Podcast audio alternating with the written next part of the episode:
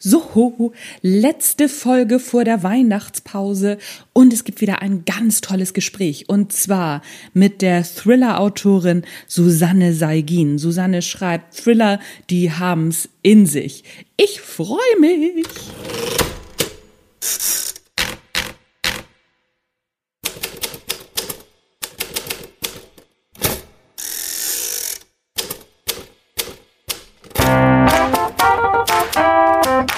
Moin zusammen und herzlich willkommen beim Erfolgreich Schreiben Podcast, dein Lieblingspodcast rund ums Schreiben, in dem erfolgreiche AutorInnen ihre Schreibgeheimnisse verraten und aus ihrem Leben plaudern. Außerdem bekommst du praktische Schreibtipps, tolle Impulse, Motivationskicks für deinen Schreibprozess und deinen Weg zum eigenen Buch.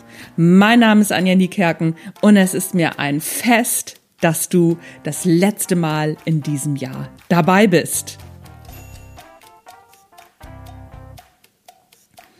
Eines noch schnell vorab. Wenn dir dieser Podcast gefällt, dann klick auf jeden Fall auf Abonnieren. Egal, ob du bei Spotify, iTunes, Amazon, Deezer und wie sie nicht alle heißen, Google, Google hat auch, glaube ich, so eine Plattform. Naja, anyway, egal auf welcher Plattform du unterwegs bist, denn vielleicht weißt du es ja noch nicht, je mehr Abonnentinnen und Abonnenten dieser Podcast hat, umso häufiger wird er anderen vorgeschlagen. Und ich kann mit etwas Glück mich über mehr Zuhörerinnen und Zuhörer freuen. Und dann kann ich wieder tolle Autorinnen und Autoren einladen, denn genau darauf gucken die Presseabteilungen der Verlage nämlich. Ne? So wie viel Abonnentinnen und Abonnenten hat die Frau denn? Wieso will die denn mit einem von unseren Autoren oder mit einer von unseren Autorinnen sprechen? Macht das überhaupt Sinn? Ja, dann, wenn ihr alle fleißig abonniert, den Podcast auch weiterempfehlt. Bitte, bitte, bitte, das wünsche ich mir von euch zu Weihnachten. Und dann kann es nächstes Jahr wieder richtig rund gehen. Ach so, genau. Und das hätte ich fast noch vergessen. Wenn du mich über iTunes hörst, dann freue ich mich auch über eine Rezension von zwei bis drei Sätzen. Muss wirklich nicht lang sein. Geht ganz schnell. Und das zahlt auch wieder auf die iTunes-Charts ein. Und das zahlt natürlich für euch wieder darauf ein oder für dich wieder darauf ein, dass du wieder tollere Gästinnen und Gäste am Start hast. Ich hab die am Start für dich. Du weißt, was ich meine. So, jetzt springen wir aber direkt ins Interview. Ja, auf geht die wilde Fahrt.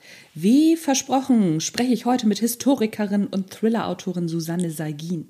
Susanne hat mit ihrem Debütroman, für den sie über fünf Jahre recherchiert hat, total verrückt, den Debüt-Krimi-Preis gewonnen. Sie hat promoviert als Historikerin und vor kurzem ihren zweiten von der Presse hochgelobten Thriller Crash im Heine Verlag rausgebracht. Auch hochgelobt von Zeit Online. Ach, da bin ich ein bisschen neidisch. Susanne, herzlich willkommen im Erfolgreich Schreiben Podcast.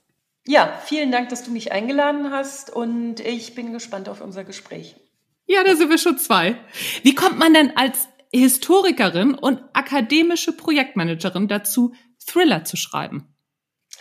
Ähm, ja, also weiß ich auch nicht so genau. Also ich bin nie mit dem Gedanken angetreten oder habe mich nie mit dem Traum getragen, so ich muss jetzt unbedingt Krimis schreiben. Ähm, ich habe als junger Mensch so mit 15, 16 für die unsere Regionalzeitung für den Lokalteil so angefangen, kleinere Artikel zu schreiben und dachte in der Zeit auch, okay, ich werde Journalistin irgendwann mal.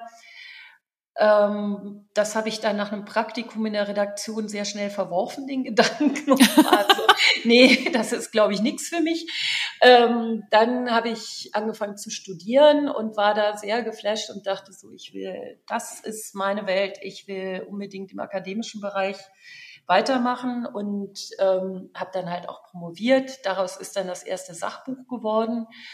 Und ähm, mit der akademischen Karriere ist dann nichts geworden. Ähm, aber ich habe dann eben praktisch im Anschluss irgendwann mal angefangen für eine Agentur, die sich auf Unternehmensgeschichten spezialisiert hatte, Unternehmensgeschichten zu schreiben und habe davon drei geschrieben. Also insgesamt hatte ich dann irgendwann vier Sachbücher geschrieben und war, wenn überhaupt, also so eher auf diesem Sachbuchbereich, im Sachbuchbereich unterwegs.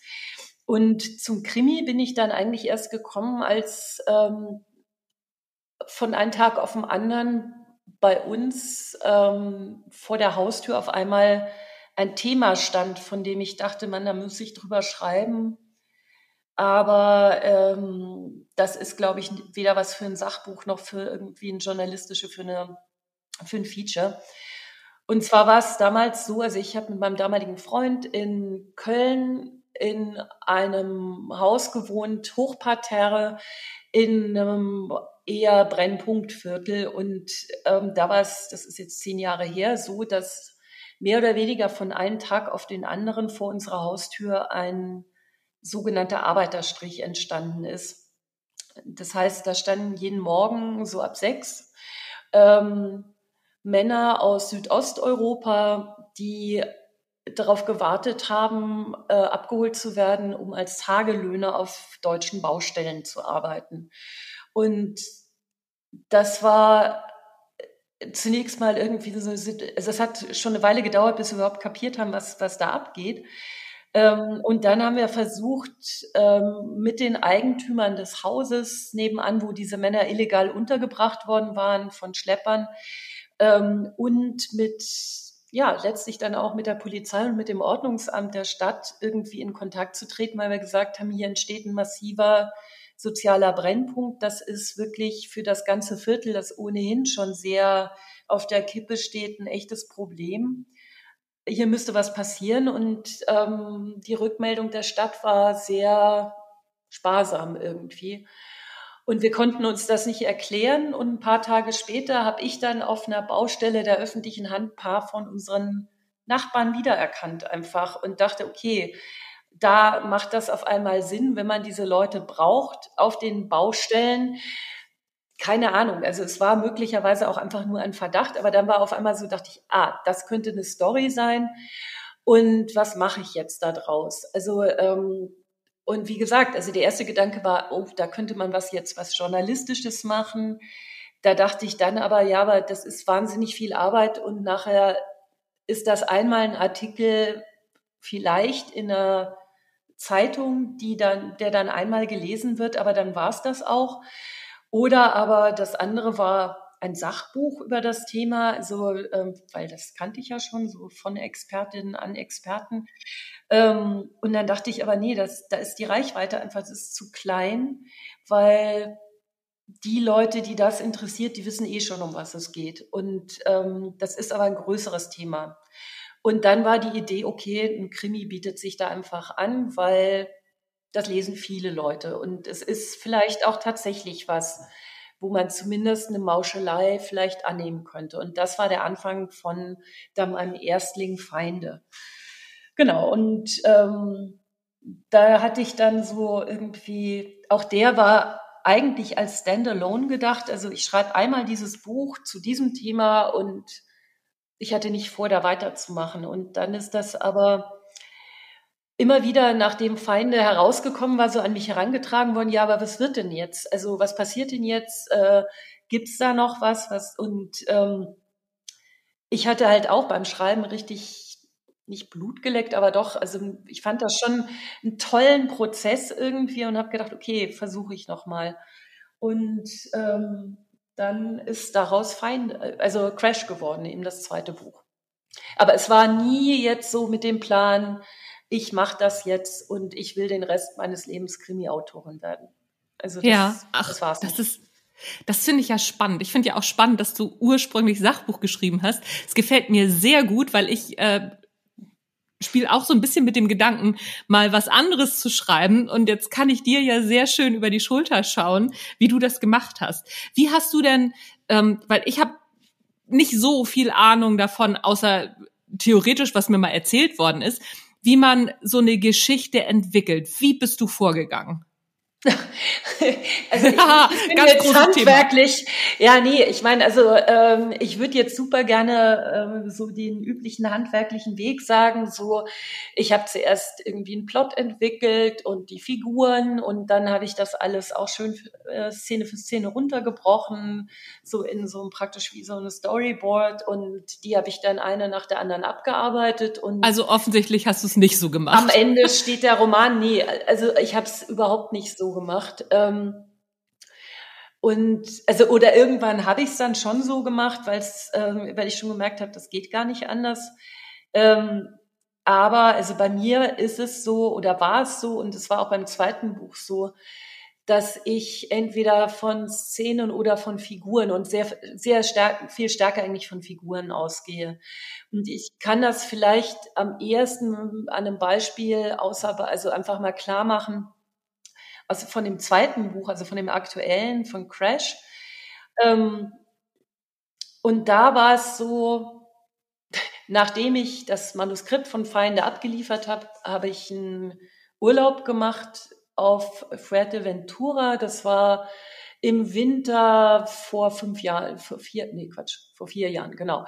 Und ähm, also Off-Season äh, an der Westküste von Fuerteventura in einem winzigen Ort, von dem ich, als ich da hingefahren, nicht wusste, bin, also von dem ich da hingefahren bin, nicht wusste, dass das ein Mekka für Surfer im Winter ist, weil dort regelmäßig sehr hohe Wellen sind. Und so die Jungs, die oder die Männer, die dort, das waren hauptsächlich Männer, die dort dann ähm, waren, das waren alles so nicht mehr ganz junge Männer, also so Mitte 30 bis Anfang 40, würde ich sagen.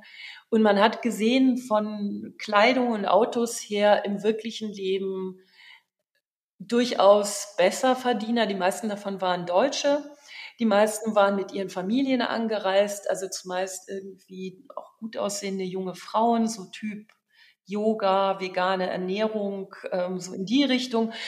Und ähm, die meisten auch mit kleinen Kindern, also meistens mit mindestens zwei, manchmal auch drei kleineren Kindern. Und weil der Ort so klein war, hat sich alles jeden Morgen in dem einzig offenen Café getroffen.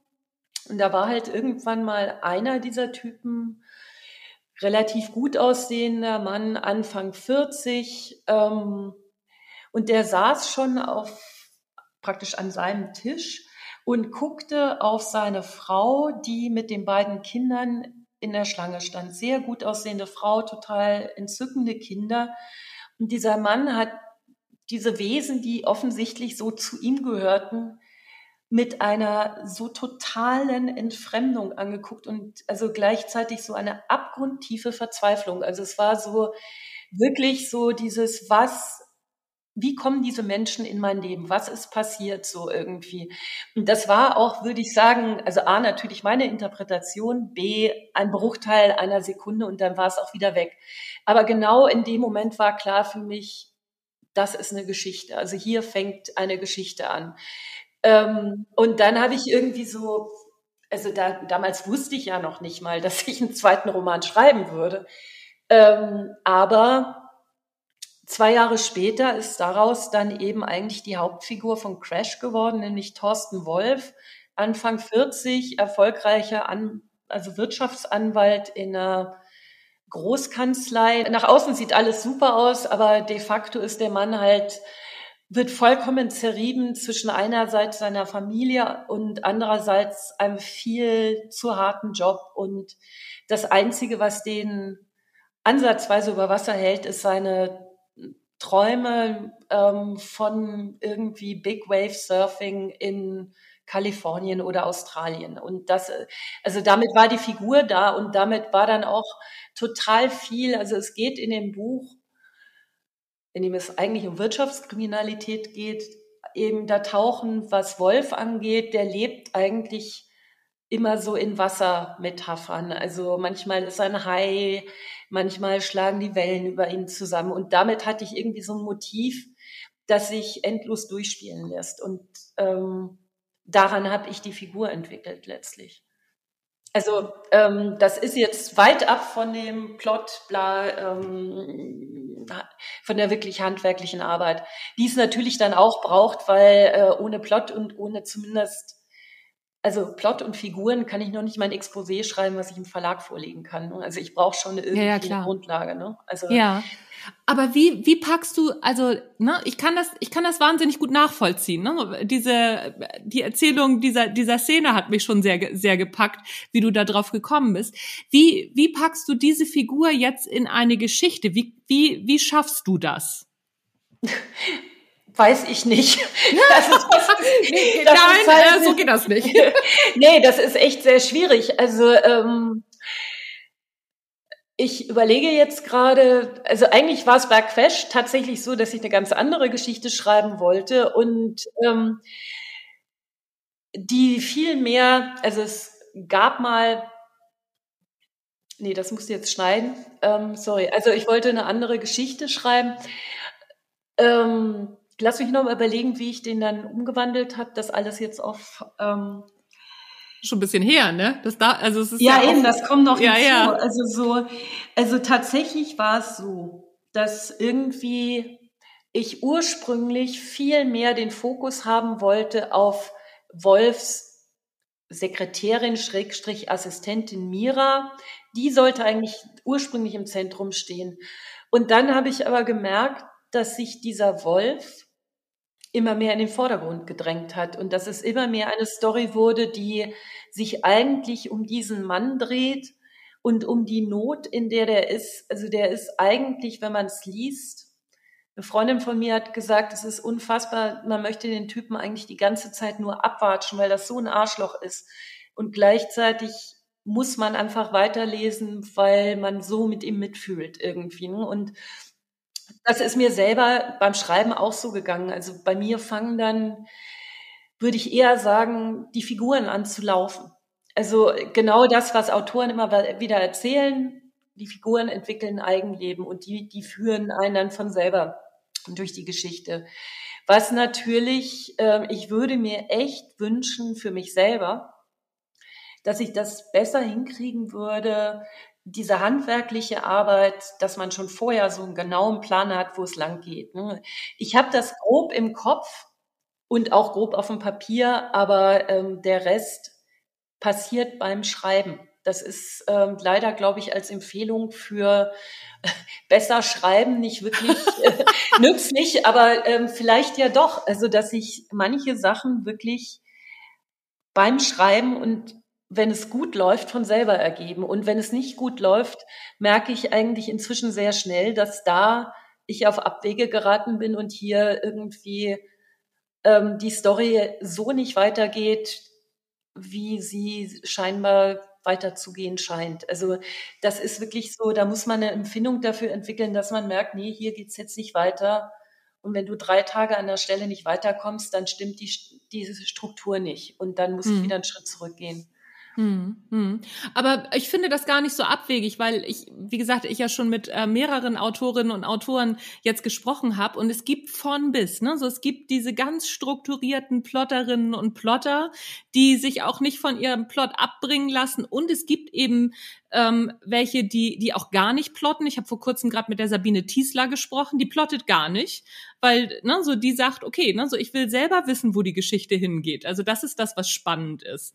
Und dann gibt es wieder Leute, äh, die einfach Figuren aufeinander prallen lassen, die sich zwei Figuren überlegen und dann gibt es einen Konflikt und dann gucken die auch mal, wo, wo die Reise hingeht.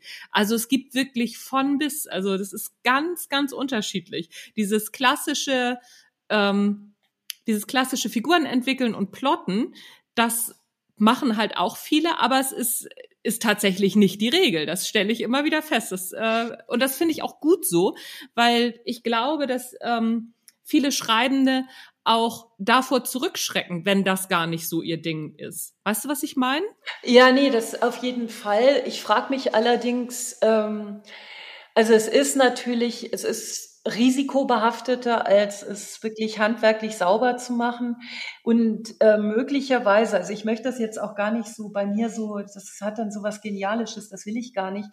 Ähm, es kann auch daran liegen, einfach weil ich ähm, eben vorher schon durch das Schreiben von eben diesen Sachbüchern und auch durch mein Studium einfach ähm, sehr darauf gedrillt war, die üblichen Erzählkonstruktionen, also Einleitung, Mittelteil, Schluss und sowas. Ich, möglicherweise habe ich das einfach auch schon verinnerlicht. Ne? Also dass, dass ich schon, also das ähm, und oft genug merke ich dann halt auch, nee, hier musst du jetzt noch mal äh, stoppen. Und dann fange ich aber tatsächlich an, wenn ich merke, ich laufe hier vor eine Wand, dann fange ich an, das runterzubrechen und wirklich mir auch teilweise grafisch, also ich muss es mir dann oft aufzeichnen, dass ich denke, so hier, wie läuft die Handlung jetzt? Ne? Ja, ja, ja, es ist ganz interessant. Aber auch das, also auch da ist eine Gemeinsamkeit von, von denen, die nicht plotten, die müssen mehr überarbeiten. Das äh, höre ich dann auch immer wieder, ne? So, die müssen dann auch immer nochmal wieder den einen oder anderen Schritt zurückgehen. Das äh, ersparst du dir natürlich mit dem Plotten. Ne? Das ist äh, klar, weil wenn, wenn du das dir vorher ganz genau überlegt hast, und es gibt ja, ich glaube, es ist Jussi Adler Olsen, ich weiß es nicht ganz genau, der plottet ja so genau, dass er danach irgendwie nur noch zwei, drei Dialoge in seinen Plot einfügen muss und dann ist das Buch schon fertig. Der ist ja so ganz akribisch im Plotten, das ja. ist ja total verrückt. Ja, aber also da ist für mich, glaube ich, ähm, ganz einfach ein Maß an Kontrollwillen über den Text da, den ich nicht habe. Ne? Also ja. ich finde es dann halt auch interessanter, wo trägt mich das jetzt hin? Ja, und das finde ich eine schöne, ja, finde ich eine schöne mhm. Beschreibung. Ein Maß an Kontrollwille über den Text oder Geschichte. Ne? So entweder ja. kontrolliere ich die Geschichte oder sie oder ich lasse mich mitnehmen. Finde ich gut. Also es ist ein schönes Bild, finde ich. Gefällt mir sehr gut. Ja schon auch in der Einladung gesagt, dass du für dein erstes Buch fünf Jahre recherchiert hast. Wie recherchiert man denn fünf Jahre für ein Buch? Also das ist ja also für meine Wahnsinn. Doktorarbeit. Ja. Für meine Doktorarbeit habe ich acht, also insgesamt sechs Jahre gebraucht. Und da jetzt hier, also ich meine, das klingt natürlich auch imposant. Man muss aber dazu sagen, dass ich ähm, einen Großteil dieser Zeit in Vollzeit gearbeitet habe und da also in durchaus auch in Jobs, ähm, wo ich mehr als 40 Stunden gearbeitet habe, also gerne auch schon mal 50 bis 60, so dass eigentlich nur das Wochenende geblieben ist, dementsprechend weniger Zeit, um, um da jetzt wirklich ähm, tiefer einzusteigen. Ähm, also das äh, verzögert also natürlich über die Zeit. Dann kam hinzu, ähm, dass es einmal irgendwie dem Thema geschuldet war, eben diese, also es war das erste Buch, war eben dieses Buch über Arbeitsmigration und Ausbeutung eben von Tagelöhnern aus Südosteuropa im deutschen Baugewerbe. Und da war es halt einfach so, dass ich von den, also einerseits war dann auch relativ klar, sehr viele dieser Männer sind ethnische Roma. Damit war dann spätestens klar, es ist auch ein massives Rassismusthema, also wo ich auch wirklich dann dachte, okay, das ist so sensibel, das muss ich sehr letztlich sehr faktenkundig und äh, mir fällt jetzt kein anderes Wort als sauber äh, irgendwie. Also einfach, ich muss alle Seiten irgendwie beleuchtet haben, bevor ich anfange, darüber zu schreiben. Äh, und dann das nächste war, dass ich schon auch so den Anspruch hatte, dass dieses Buch so realistisch sein sollte, dass also wirklich die Fakten ähm, ja so abprüfbar waren, wie es jetzt für eine wissenschaftliche Dokumentation oder für ein sehr gutes ja, Feature im journalistischen Bereich gewesen wäre. Und da war es dann halt einfach so, was, also, was wusste ich zu Beginn über die Ressourcen im deutschen Baugewerbe oder wie die Wirtschaftslage in Südosteuropa ist und wie das vielleicht zusammengehört? Keine Ahnung. Und also da musste ich, wollte ich halt wirklich tief einsteigen, damit es auch gut wird. Und ähm, also zusätzlich zu dieser angelesenen Recherche habe ich dann halt auch wirklich, äh, bin ich selber irgendwann ins Auto gestiegen und bin runtergefahren, weil ich dachte, es hilft ja nichts, wenn ich mir das hier alles anlese, aber ich muss auch einfach mal gesehen haben, wo diese Menschen herkommen, die bei mir vor der Tür stehen. Und ähm, das ist echt, ich kann da wirklich nur, für mich ist das total wichtig, sei es jetzt, ob ich unten in Bulgarien bin oder ähm, hier in Berlin Sachen dann nochmal wirklich mir genau angucke, dieses genaue Wissen ist einfach, hilft ungemein dabei, ähm, eine Sache plastisch und sinnlich zu machen. Und ich habe ein, also ich kann da ein Beispiel nennen. Also ich habe in dem neuen Roman ist eine Szene drin, wo die weibliche Protagonistin wird, also Isa, die Hauptfigur wird irgendwann mal in Neukölln von ein paar Teenagern mit einer Waffe bedroht. Und ähm, sie, also und es stellt sich dann heraus im Laufe der Handlung, das ist eigentlich, das ist äh, gar keine echte Knarre, sondern ich wollte zuerst schreiben eine Soft-Air-Pistole, habe dann aber gedacht, nee, frag mal lieber noch mal jemanden, der sich, der sich damit auskennt. Und zum Glück gibt es in Berlin ja irgendwie immer jemand, der sich auskennt. Also ich bin dann zum zur Waffenhandlung meines Vertrauens gegangen, habe den, habe den halt ja, einfach so, genau. so erklärt, so, hey, also ich will das und das beschreiben, soll in Neukölln spielen. Und der super nette junge Verkäufer im wo ist im äh, Wedding, nee, im Friedrichshain ist der, äh, die sind umgezogen, der hat mir dann gesagt, nee, also was in Neukölln läuft kein Teenager, der auf sich hält mit einer Soft-Air-Pistole rum. Wenn, sind das Schreckschusspistolen. Und dann hat er mir das Sortiment gezeigt, dass sie zur Verfügung kamen. Ähm, und danach wusste ich, wie schwer die sind, wie man die äh, lädt und entlädt und ähm, da kommt dann eine Szene raus, wo Isa dann halt von den Jungs bedroht wird mit einer Schreckschusspistole, die aussieht wie eine Beretta und ähm, sie selber kommt dann irgendwie an diese Knarre ran, lässt dann auch sofort äh, entsichert das Magazin, solche Sachen. All das wäre nicht möglich gewesen, hätte ich nicht, also wirklich mich beraten lassen und es mir zeigen lassen. Und damit hat diese Szene für mich einfach auch selber viel mehr an ähm, ja, Sinnlichkeit, an Plastizität, gewonnen. Und solche Sachen finde ich wichtig. Ne? Und ich meine, die andere Seite ist natürlich auch bei so Sachen, wenn man sehr viel recherchiert, ist ein riesiges Problem. Wie bringt man jetzt dieses ganze Wissen rüber, ohne dass es irgendwie so äh, pro Seminar irgendwas wird? Ähm, sondern es muss ja dann auch so äh, vermittelt werden, dass es für den Leser oder die Leserin spannend ist.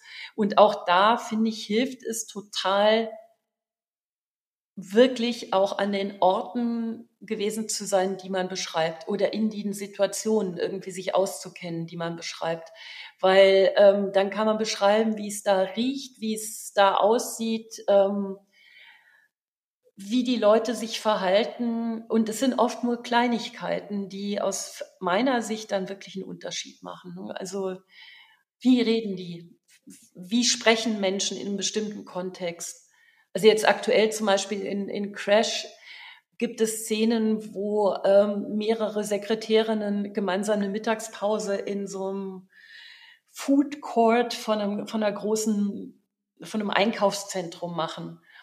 Ähm, also das konnte ich, glaube ich, ganz gut beschreiben, weil ich selber oft genug genau an solchen Orten war und ähm, oder auch wie sieht ein Büro aus, wenn man Überstunden macht und da hängt dann der Kalender mit den Delfinen, die durch blaues Wasser springen oder sowas. Ähm, und die Essensreste stehen auch rum oder so. Also das, da muss man schon Ortskenntnis haben, finde ich. Und deshalb ist mir das so wichtig. Also es ja. geht mir wirklich um möglichst hohen Realismus. Ja, ich finde das ganz interessant, denn ähm, ich habe ja auch schon mal mit dem Sebastian Fitzek gesprochen mhm. und der erzählte, dass er seinen allerersten Wurf, so sein allererstes Buch, hat, wollte er in, äh, irgendwo in den USA spielen lassen und sein Agent damals hat gesagt, äh, wieso USA? Und er hatte sich gedacht, naja, da spielen die meisten Bücher und dann sagte der Agent, nee, nee, nee, nee, nee, schreib mal äh, über, über, über ähm, über Stellen beziehungsweise Orte, die du auch kennst. Und so ist es halt entstanden, dass äh, die meisten Krimis von, oder ja, ja, fast alle Krimis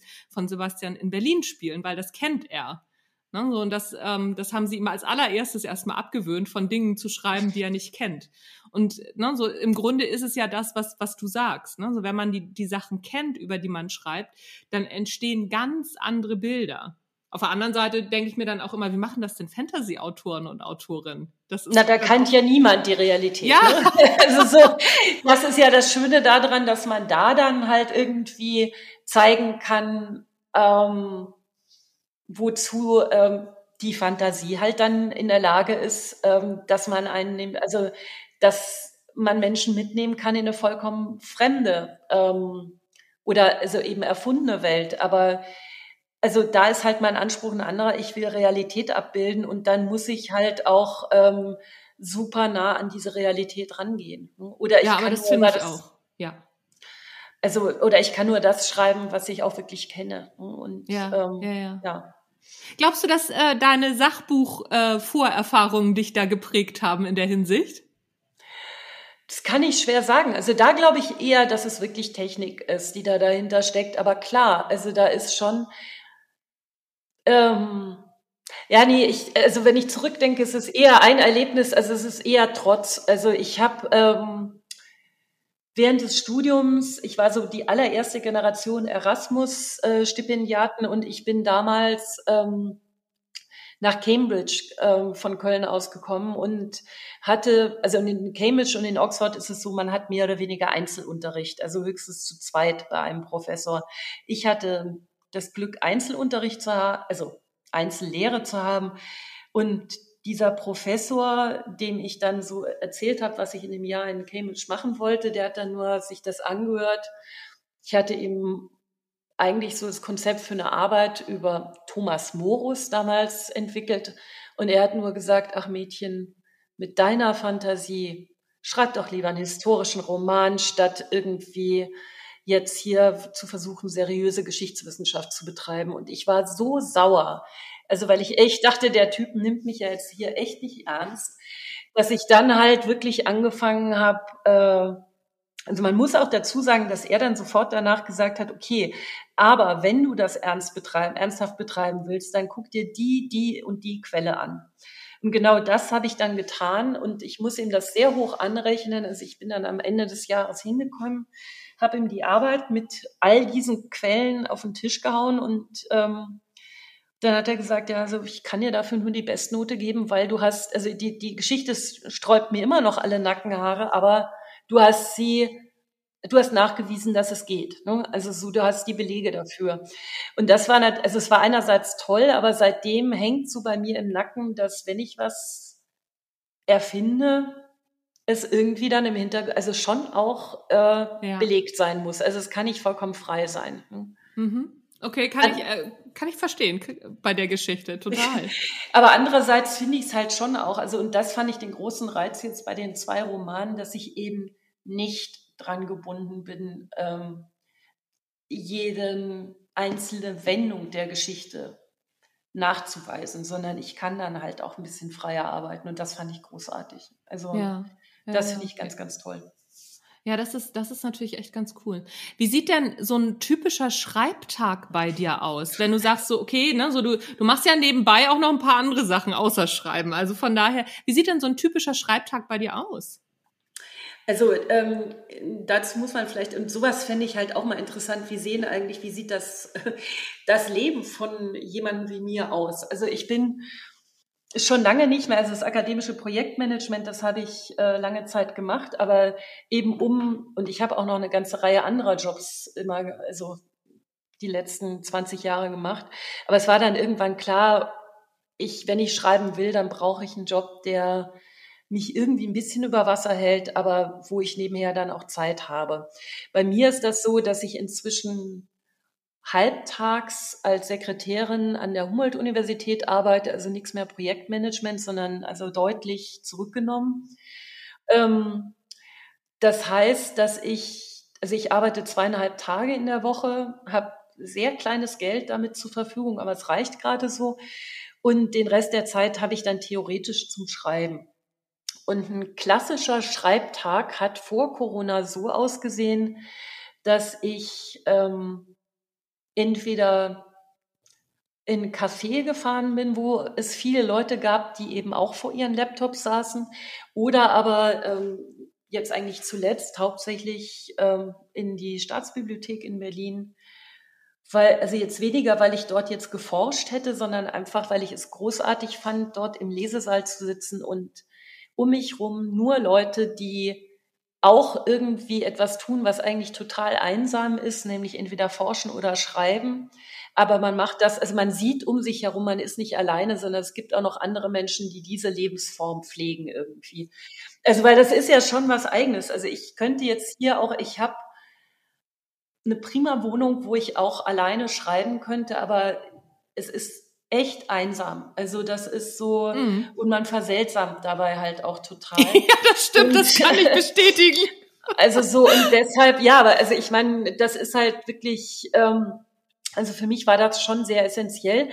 Und es hat dann so ausgesehen, dass ich meistens morgens schon äh, zur Öffnung der Staatsbibliothek da war, mir einen Platz gesichert habe, gerne mit Blick aus dem Fenster und dann eigentlich gleich darauf, wie viele andere auch, zuerst mal in die Cafeteria gegangen bin mit meinem Laptop, mir einen Kaffee geholt habe und dort dann angefangen habe, das, was ich am Tag vorher geschrieben hatte, da drüber zu gehen und einfach Revision. Oder meinetwegen auch zuerst mal Zeitung zu lesen und ein bisschen zu daddeln und dann erst einzusteigen, aber so ein bisschen warm laufen eigentlich. Und tatsächlich war es dann so, dass ich wirklich ähm, dann auch danach mit Mittagspause und Kaffeepause und vielleicht auch zwei Kaffeepausen oft bis zum Abend, also wirklich dann durchgehalten habe, weil ich wusste, ich habe halt nur die beschränkte Zeit. Ne? Also ich muss gucken, dass ich das ähm, in der Zeit, die ich habe, jetzt auch möglichst viel reingepackt bekomme. Das Ganze ist mir natürlich jetzt einfach weggehauen, weil die Bibliotheken so super lange geschlossen waren und ähm, oder nur unter Auflagen und jetzt zuletzt war es die ganze Zeit, also auch am Platz nur mit FFP2-Maske und das war dann klar, nee, das, also da kann ich auch zu Hause bleiben. Ähm, das hat aber meinem Schreiben nicht gut getan, muss ich ganz klar sagen. Also faktisch habe ich im letzten Dreivierteljahr extrem wenig bis gar nichts geschrieben. Was unter anderem auch, also wirklich damit zu tun hatte, ja. Und dann halt auch mit diesem Realismusanspruch, das ist vielleicht auch eine Sache, was vielleicht Leute, die noch nichts veröffentlicht haben, nicht wissen, ist einfach so, dass eigentlich so der Wunsch bei den Verlagen da ist, dass alle zwei Jahre was Neues spätestens da ist. Spätestens, und, ja. Ja, genau, so. Und ich brauche länger, also ich schreibe langsamer. Ähm, und wenn ich jetzt mit Realismus schreiben will und das Buch kommt in zwei Jahren raus, wie sieht denn die Welt in zwei Jahren aus? Also in der jetzigen Situation. Also, ja, ja. also vor Corona war das nie eine Frage, dass es irgendwie so ähnlich sein würde wie, ähm, also dass da nicht so große Brüche drin, drin sein würden. Jetzt finde ich das super schwierig und es hat mich total ausgebremst. Aber ähm, und so, also ich höre es von Kolleginnen von mir, dass die teilweise super eingefahrene Routinen haben, dass die morgen, also teilweise nachts dann auch irgendwie vier Stunden schreiben, dann morgens aufstehen, äh, sich einen Kaffee machen, eine Runde Radfahren und den Rest des Tages für sich haben oder so. Also sowas habe ich nie für mich ja. oder gehabt. Ne? Ja, ach, das, ich finde ich finde das ganz interessant. Also ich gehöre zu diesen äh, Kolleginnen, die morgens um halb sechs aufstehen, zwei Stunden schreiben und dann den, den Rest des Tages für sich haben. Und ich mache das jeden Morgen. Also ich werde auch mhm. automatisch wach. Ich mache morgens die Augen auf und habe die ersten Ideen, also und das Kapitel geht in meinem Kopf weiter und ich muss dann aufstehen und schreiben, weil sonst vergesse ich's. Also das ist dann auch wieder weg. Mhm. Und ähm, ja, ich mache das dann zwei Stunden und dann ähm, mache ich so, sozusagen mein Tagwerk. Also das habe ich schon habe ich schon immer so gemacht, auch als ich noch Vollzeit gearbeitet habe und äh, ja nebenbei geschrieben habe. Es ist tatsächlich so. Ganz lustig, dass es so unterschiedlich ist. Aber ich kann gut nachvollziehen, was du sagst. Man äh, wird ein bisschen merkwürdig in diesem Job, weil der ja sehr einsam ist. Sprichst du auch mit dir selbst? Also ich führe ziemlich viele Selbstgespräche. Machst du das auch? Also ich würde jetzt nicht sagen, es kommt drauf an. Ich überlege gerade, ja, also ich muss oft, wenn ich, also wenn ich Dialoge entwickle, ist es schon so, dass ich, äh, also ich wohne direkt am Tempelhofer Feld. Ich glaube, mich haben auch schon Leute irgendwie äh, seltsam vor mich hinmurmelnd erlebt, ja, weil genau. ich dann halt einfach so, ähm, also das brauche ich tatsächlich fast akustisch, dass ich da so Rede gegen Rede, ähm, das muss ausgesprochen sein. Also das ist echt schwierig, das einfach nur im Kopf und ähm, mhm. in der Bibliothek zu machen. Also das ist, das funktioniert nicht. Ne? Also ich habe das schon, dass das ganz lange hin und her geht und nochmal und nochmal und nochmal, ne? bis, bis es dann ja, ja. Ach, ganz lustig, weil ähm, ich hatte ein Interview gehört mit einer Kollegin, ähm, ich weiß nicht mehr genau, wer, wer es war, und die sagte, also so, sie ähm, spricht mit ihren Figuren auf ihren Spaziergängen und damit die Leute nicht denken, sie ist bekloppt, hält sie sich das Handy ans Ohr. nee, also da bin ich, glaube ich, etwas schmerzbefreiter. Das ist mir dann auch egal. Aber ähm, das ist so, ähm, es ist schon so, also irgendwie, und also bei mir, das hatte ich vielleicht auch, also so, wenn ich in den Schreibphasen bin, also dann war es dann halt auch teilweise so, also gerade jetzt bei Crash war es eher so, dass ich dann tatsächlich auch teilweise nach der Arbeit noch in die Bibliothek gegangen bin und bis zehn dann dort saß. Gesundheitlich ist das jetzt nicht so der Knaller. Also da, das war jetzt nicht so schön irgendwie am Schluss. Also da war ich dann am Ende doch sehr nah an dem Geisteszustand dran von meinem Protagonisten Wolf. Also das, das ist halt echt nicht so das, was, ähm, was ich für erstrebenswert halte. Aber es ist klar, also wenn ich mal in der Geschichte drin bin, dann muss ich auch dranbleiben. Also und dann bin ich auch sehr intensiv drin und dann läuft das permanent weiter eigentlich. Also anders geht's auch gar nicht, weil wenn man dann rausgerissen wird, dann ist der, der Faden zuerst mal abgerissen. Ja, ja, ja, ja, ja, das stimmt. Was machst du heute, Entschuldigung, was machst du heute beim Schreiben anders als noch beim ersten Buch? Das ist echt schwer zu sagen. Also zum einen, weil ich ja gerade im Moment nicht schreibe. Ähm, ich glaube, ich habe wirklich ähm, mehr Gefühl dafür entwickelt, früher zurückzutreten und zu sagen, nee, hier geht's jetzt nicht weiter, was ist los mit der Geschichte, als ich es früher gemacht habe. Also da sind wir wieder an dem Punkt, den ich vorher schon gesagt habe, wenn es nicht weitergeht, sofort drauf zu gucken, stimmt die Konstruktion, was oder was was stimmt da nicht, dass es nicht weitergeht, wie muss ich's? Und oft ist das tatsächlich einfach nur äh, am falschen Ende in eine Szene reingegangen. Also dass man einfach nur die Abfolge der der Handlung irgendwie nochmal, also wirklich sich runterbrechen muss, was passiert hier eigentlich, was muss dringend rein, was ist überflüssig, wie ist die Sequenz der Sätze so. Ne? Und also das ist tatsächlich, was ich sehr, sehr viel mache, bevor ich ein Manuskript, also noch bevor ich das Manuskript abgebe, ist wirklich zu gucken, schließt ein Satz an den anderen logisch an. Und das ist tatsächlich eine Sache, die kenne ich aus meiner Sachbuchzeit. Also das wirklich, um zu verknappen und ich muss immer kürzen, dass ich dann wirklich drauf gucken muss, wo ist überflüssiger Ballast und das ist meistens, wenn die Sätze nicht logisch aneinander, also nicht schlüssig aneinandergereiht sind. Mhm. Mhm. Und da mhm. werde ich, ja, ja. glaube ich, immer besser und das ist eine Übungssache. Ah, okay. Das finde ich auch ganz, finde ich auch ein, ein, sehr schöne oder eine sehr, sehr schöne Aussage, ne? So dass das Schreiben, das ist zwar was wahnsinnig Kreatives und wir denken uns ja auch Dinge aus, aber es hat auch ganz, ganz viel mit Handwerk und Übung zu tun, ne?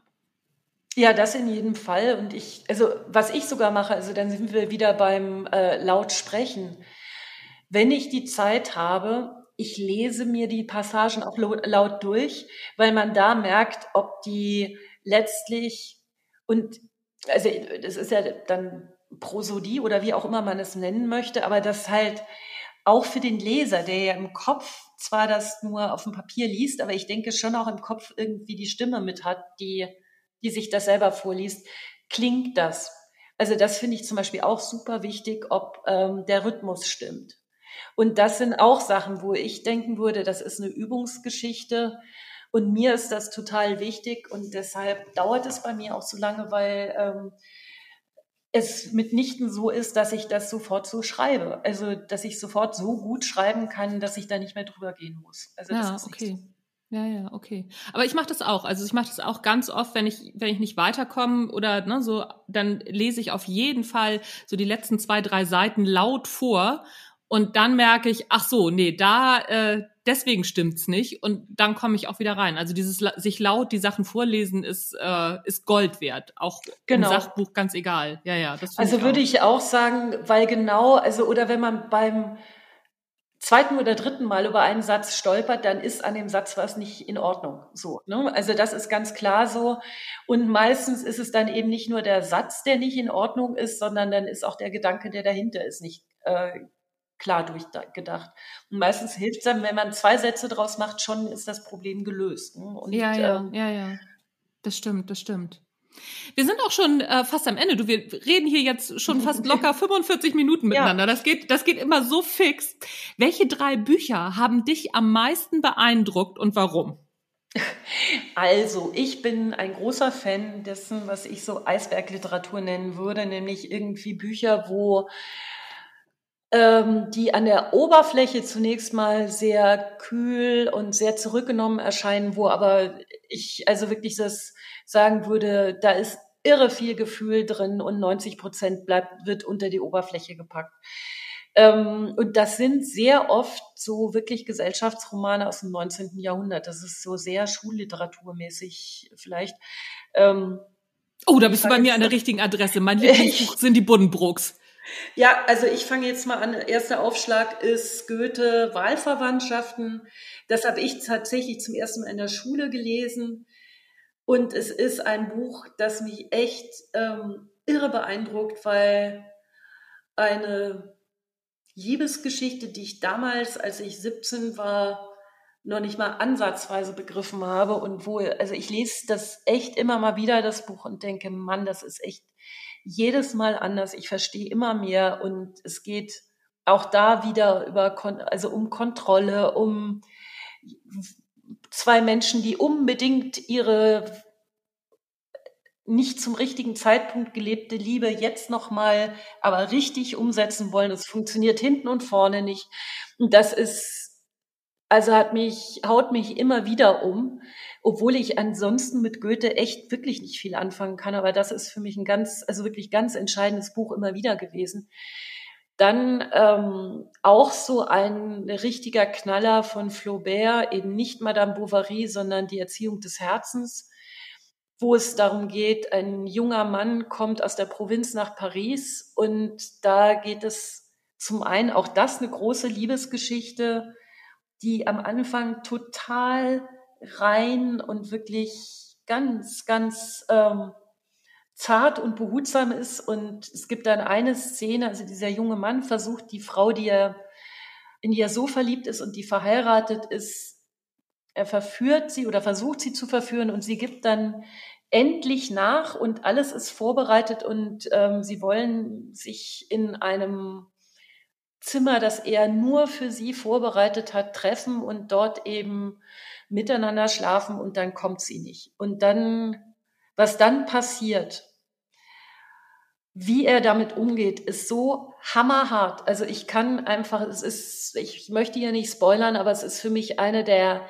härtesten und realistischsten Szenen, die ich in der Literatur kenne. Und das hat mich beim ersten Lesen schon umgehauen und jetzt, also ich würde es wahrscheinlich auch jetzt noch so empfinden, dass ich denke, Mann, ähm, so ist es, so ist das Leben irgendwie. Und ähm, das letzte ist ein kompletter Ausreißer, aber auch 19. Jahrhundert. Das sind die Tagebücher von äh, Thoreau. Jetzt weiß ich gar nicht, wie er mit Vornamen heißt, aber ähm, also amerikanischer ähm, Autor. Henry, ne? Henry, genau. Also ähm, und es sind die Tagebücher und eben nicht Walden. Und da sind es die Naturbeschreibungen, weil die auch von einer Präzision und Schönheit sind. Also da ist einfach für mich so die Verbindung Sprachschönheit mit Präzision gepaart, ist einfach Hammer. Ganz toll. Ja, ja, ja, Thoreau kann ich auch sehr empfehlen. Also gehört auch mit zu meinen Liebsten, mag ich auch sehr, sehr gerne. Sehr schön. Was liest du denn gerade? Auch da, Corona hat mir jede Spaß am Lesen zerhauen. Ich weiß nicht, woran es liegt. Ich habe super, also meine Aufmerksamkeitsspanne ist einfach so gering, dass echt ich, äh, also ohne, ich habe wirklich keinen äußeren Anlass dafür. Ähm, also ich bin tatsächlich inzwischen sehr auf Hörbüchern irgendwie gelandet oder auf irgendwelchen Podcasts, aber ich habe im Moment ähm, irgendwie.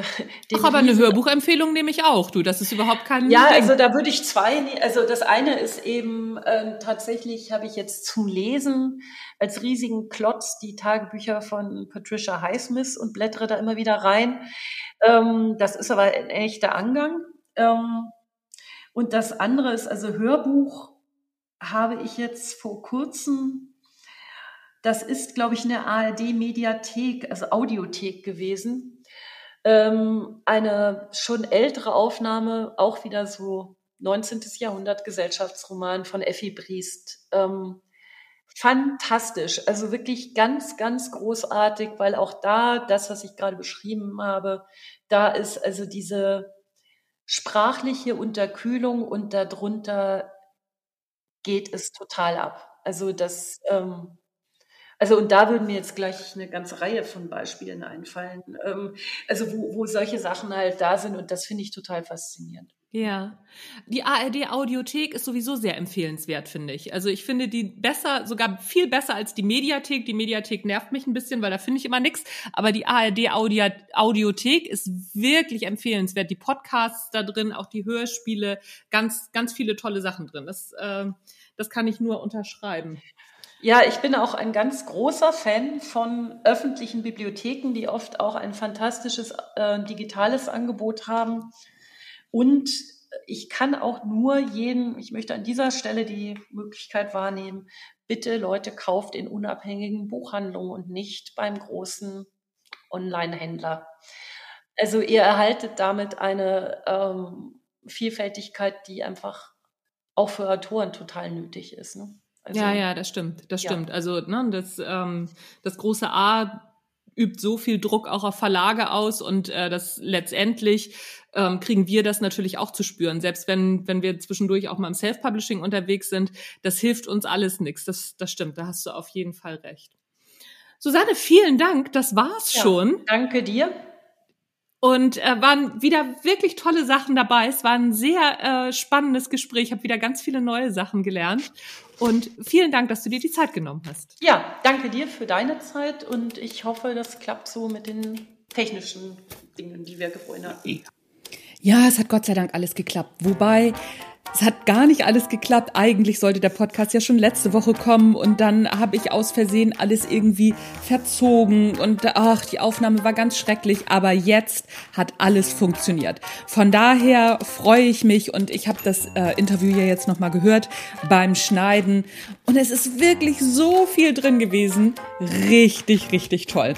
Damit beschließen wir das Jahr 2021 im Erfolgreich Schreiben Podcast und wir starten im nächsten Jahr am ersten Sonntag im neuen Jahr starten wir wieder durch. Mal gucken, vielleicht packe ich euch noch mal ein, zwei Highlight Folgen für die Feiertage mit rein. Das weiß ich noch nicht, kann ich nicht versprechen, aber egal, wir fangen auf jeden Fall neu an am ersten Sonntag im neuen Jahr. That's it, folks and friends. Mein Name ist Anja Niekerken. Das war der Erfolgreich Schreiben Podcast.